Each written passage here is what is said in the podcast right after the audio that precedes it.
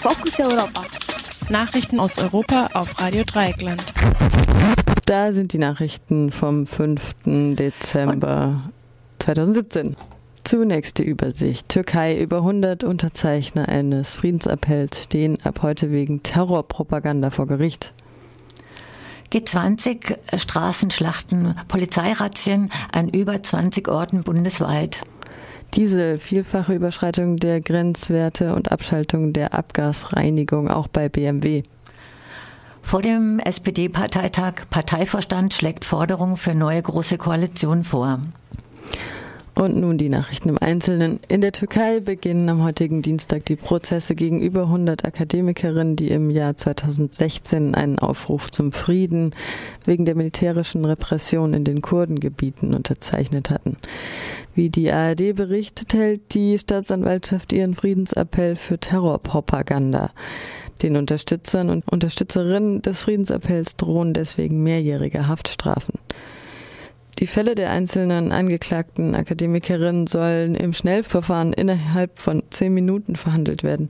Doch bereits lange vor dem Prozessbeginn ist ein Teil der Unterzeichner und Unterzeichnerinnen gesellschaftlich und wirtschaftlich verurteilt worden. Denn viele von ihnen sind wegen dieser Unterschrift schon vor einem Jahr entlassen worden und müssen sich mit dem Ersparten und Gelegenheitsjobs durchschlagen. Nach den Straßenschlachten vom Juli 2017 rund um den G20-Gipfel in Hamburg führt die Polizei am heutigen Dienstag bundesweit Razzien durch.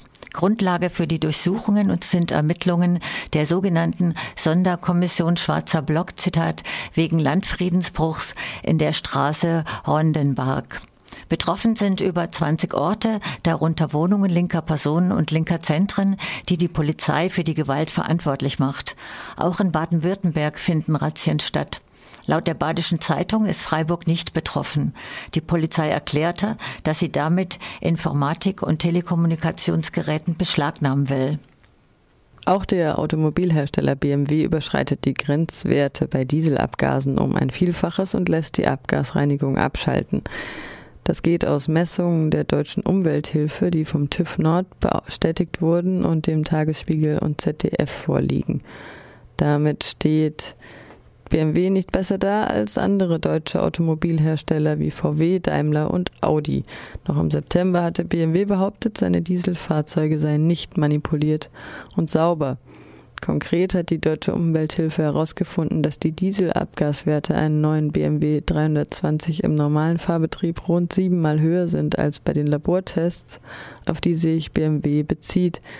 Im durchschnittlichen normalen Fahrbetrieb seien die Abgaswerte sogar rund fünfmal höher als die gesetzlichen Grenzwerte. Im Detail stellte die Umweltorganisation fest, dass die Abgasreinigung ab 2000 Umdrehungen pro Minute reduziert wird und ab 3500 Umdrehungen pro Minute ganz abgeschaltet wird. Die Messungen enthalten auch Fahrten auf der Autobahn, bei der die Fahrzeuge jedoch nicht schneller als 120 kmh fuhren. Fahrer von dicken BMWs besetzen jedoch häufig die linke Spur der Autobahn mit hohen Geschwindigkeiten und damit also auch hohen Drehzahlen. Der SPD-Vorstand hat Forderungen für Sondierungsgespräche mit CDU und CSU verabschiedet, über die der SPD-Parteitag ab Donnerstag entscheiden soll. Der SPD-Parteitag soll auch über die grundsätzliche Frage entscheiden, ob die SPD eine Neuauflage der Großen Koalition anstreben soll.